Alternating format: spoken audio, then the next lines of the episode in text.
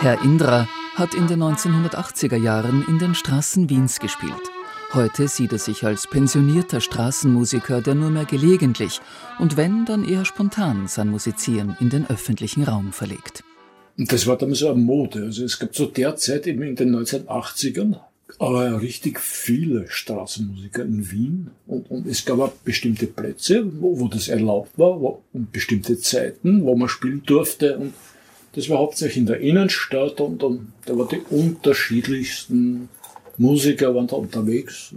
In den 1980er Jahren trieb es Herrn Indra immer wieder einmal in die Welt hinaus. Die Ziehharmonika war natürlich mit dabei. Die weiteste Reise, da insgesamt ein halbes Jahr unterwegs und habe zwischendurch immer wieder gespielt und in Malaysia kann man erinnern, in Kuala Lumpur, das war für die Menschen dort war es total exotisch. Ich habe dort Wiener Lieder gespielt auf der Straße. Das, das war äh, absolut fremd für die, für die Menschen. Neu und ist eigentlich ganz gut angekommen. Es gibt aber auch ein anderes auf der Straße sein. Nicht nur dort spielen und musizieren, sondern auf der Straße leben. Wie sich das Leben auf der Straße abspielt, welche individuellen Gründe, aber auch gesellschaftliche Mechanismen zu Obdachlosigkeit führen können, darüber zu erzählen haben sich die ehemaligen Obdachlosen der Backstreet Guides in Wien verpflichtet. Hedi ist eine von ihnen.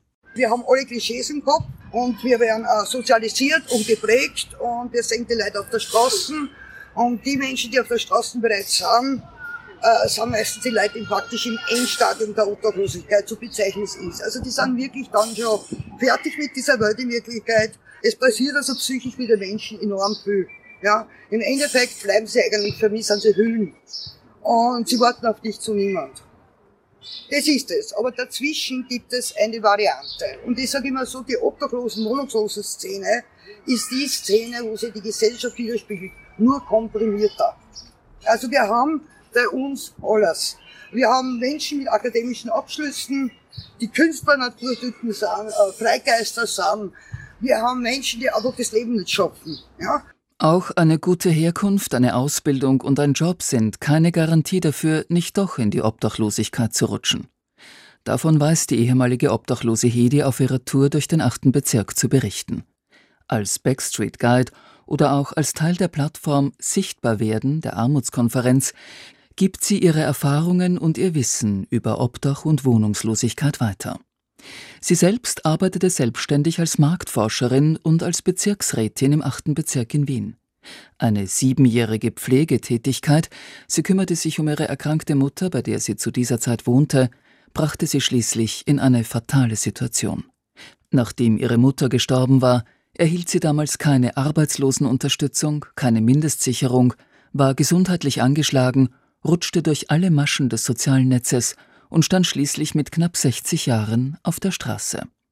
Auf der Tour erzählt sie von ihrem damaligen Entschluss. Ich habe einfach meine Sachen zusammengepackt und bin in den Wald gegangen.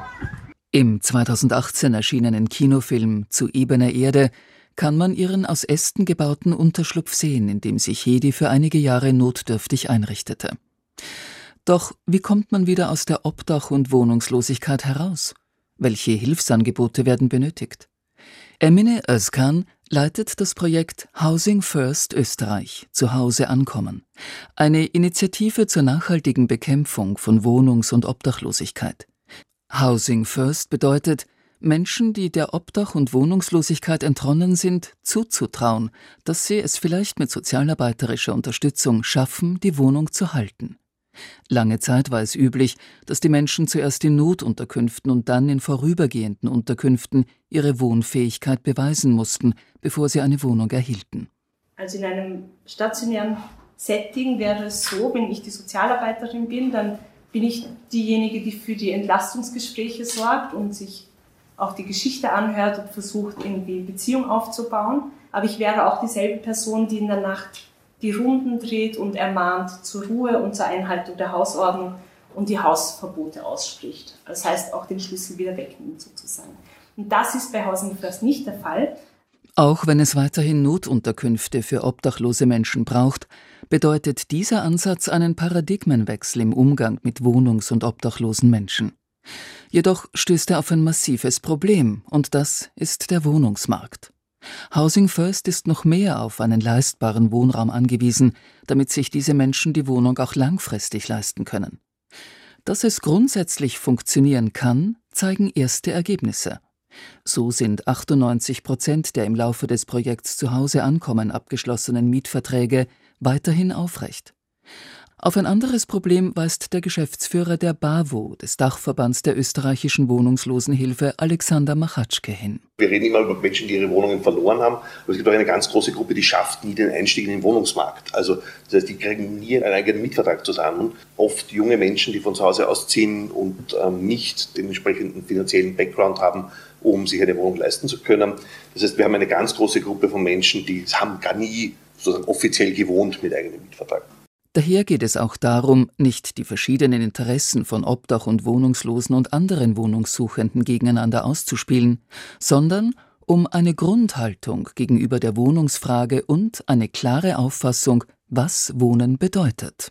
Wir haben als BABO einen, einen, einen Slogan, Wohnen für alle, und meinen damit sozusagen, dass jeder Mensch auf irgendeine Art und Weise wohnen muss und daher das Wohnen für alle möglichst gut sein muss. Ähm, ganz egal, ob die Menschen auf Durchreise sind, ob sie hier bleiben, ob sie, woher sie kommen, wohin sie gehen, wie lange sie hier sind und so weiter. Und wir haben das so an drei großen Punkten festgemacht, Leistbarkeit, Dauerhaftigkeit und Inklusion. Ähm, das ist sozusagen, was, was soll Wohnen für uns bedeuten. Dass alle Menschen mit einer angemessenen Wohnung versorgt sind, ist ein Ziel, das im Moment in weiter Ferne zu sein scheint. Daher wird die Straße oder allgemeiner der öffentliche Raum für Obdach- und wohnungslose Menschen weiterhin ein wichtiger Ort bleiben. Sie sind geradezu auf ihn angewiesen, da sie sich nicht einfach in ein Wohnzimmer zurückziehen oder Bekannte auf einen Kaffee in ihrer Küche einladen können. Die Verkäuferinnen und Verkäufer von Straßenzeitungen befinden sich alle in sehr prekären Lebenslagen und sind vielfach von Armut und Wohnungslosigkeit betroffen. Lisa Boyosch, Redakteurin der Wiener Straßenzeitung Augustin, weist auf die Bedeutung des öffentlichen Raums hin. Also der öffentliche Raum ist für den Augustin ja von Gründungsstunde an so ein Politikum. Ich würde sogar sagen, dass Augustin viel dazu beigetragen hat, ähm, also sowohl das Schreiben als auch die Praxis des Augustin, dass der öffentliche Raum politisiert wurde. Man muss ein Recht auf den öffentlichen Raum haben und wenn man kein Recht darauf hat, ist er nicht öffentlich. Und das finde ich ist ein Missverständnis, das es ja auch gemeinhin gibt, dass, man einen öffentlichen Raum hat und dann gibt es aber Restriktionen, damit ein Paar den öffentlichen Raum nicht nützen können. Und in dem Moment muss, sagen, muss man sagen, ist er privatisiert. Eine Straßenzeitung zu verkaufen bedeutet, dass man auf den öffentlichen Raum angewiesen ist. Vor allem auf jene Straßen und Plätze, wo viele Menschen anzutreffen sind. Fußgängerzonen, vor Kaufhäusern, Geschäften oder Museen. Daher brauchen die Verkäuferinnen und Verkäufer manchmal auch das Einvernehmen mit privaten Unternehmen, Geschäften oder öffentlichen Einrichtungen. Es geht ja in den Kämpfen des Augustins, äh, da geht es einerseits um strukturelle Kämpfe, aber andererseits geht es auch immer um individuelle, nämlich wer darf wo verkaufen. Also wo gibt es Verkaufsplätze, wo, gibt, wo wird man in Ruhe gelassen, wo, ja, wo wird man sigiert. Da leisten die Kolleginnen in der Sozialarbeit und auch die Verkäuferinnen selber sehr, sehr viel Arbeit, um, äh, Verhandlungsarbeit eigentlich äh, mit verschiedenen Stellen, mit den Wiener Linien, mit äh, Restaurantbesitzerinnen, mit Supermarkt-Filialleitungen etc., um da eben diese Plätze auch nicht nur ja, zu sichern und dann auch irgendwie schön zu gestalten.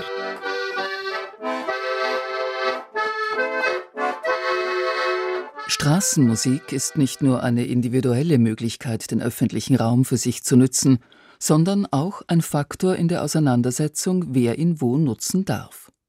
So trifft die Straßenmusik auf die städtische Reglementierung des öffentlichen Raums.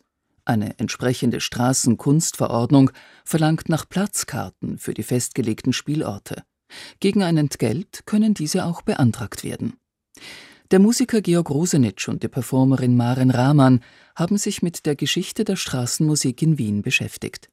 Bereits zur Zeit von Kaiserin Maria Theresia wurden Lizenzen an Kriegsversehrte ausgegeben, damit sich diese als Straßenmusiker ein Zubrot verdienen konnten.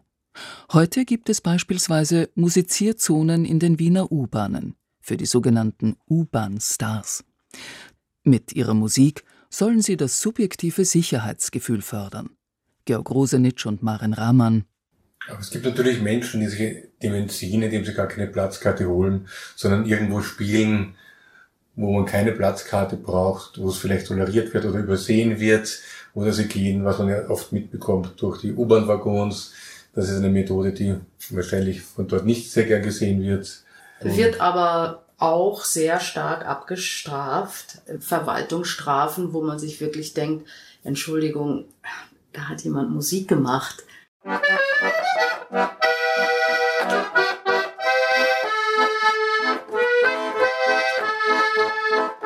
Ich finde Kunst und speziell auch Musik und ganz speziell auch Straßenmusik sollte frei sein, sollte keinen Einhegungen, Reglementierungen, keiner Kontrolle unterlegen sein. Ich freue mich immer, wenn ich Straßenmusikerinnen äh, treffe, gerade in ihrer Diversität. Ich genieße das sehr, wenn ich durch die Straßen gehe und Musik höre. Das gefällt mir.